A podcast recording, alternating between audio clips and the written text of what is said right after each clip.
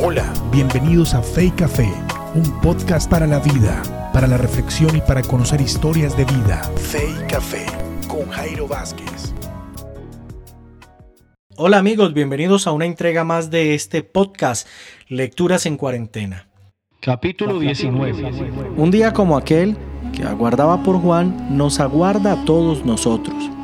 Es inevitable porque cada creyente imagina que su Dios es de cierta manera y está bastante seguro de que su Señor hará ciertas cosas bajo determinadas condiciones. Pero tu Señor nunca resulta ser aquello que has imaginado que es. Ahora te encuentras cara a cara con un Dios a quien no comprendes por completo. Has encontrado un Dios que no se ha comportado conforme a tus expectativas. Cada creyente debe enfrentarse a un Dios que no hace las cosas de la manera en que se esperaba.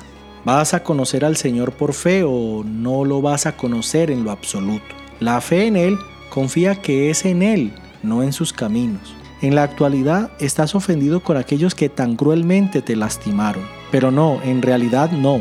La verdad es que estás enojado con Dios porque al fin y al cabo no estás tratando con el hombre, estás tratando con la mano soberana de tu Señor. La pregunta no es, ¿por qué Dios está haciendo esto? ¿Por qué es Él de esta manera?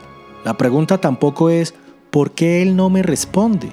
El planteamiento ni siquiera es, lo necesito desesperadamente, ¿por qué no viene a rescatarme? Ni es, ¿por qué Dios permitió que sucediera esta tragedia a mis hijos, a mi esposa, a mi esposo, a mi familia?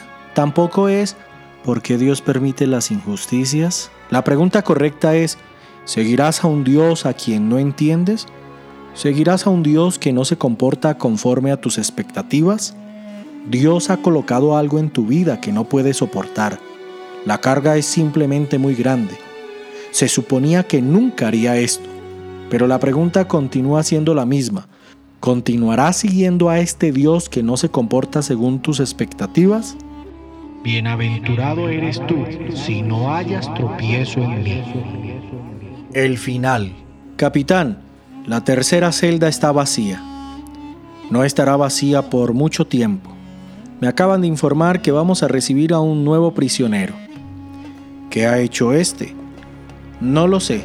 Siempre existe la posibilidad de que sea tan inocente como Juan. La respuesta del soldado fue simple.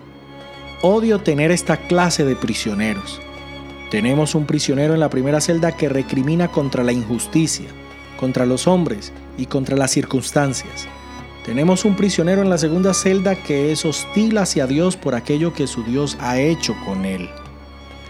El nuevo prisionero ha llegado, exclamó una voz desde el pie de la escalera. Tome la cuerda, le dijo Proteo al guardia. Baje al prisionero hasta el lodoso pozo. ¿Quién es el prisionero? ¿Quién es este que ahora será encarcelado en la tercera celda?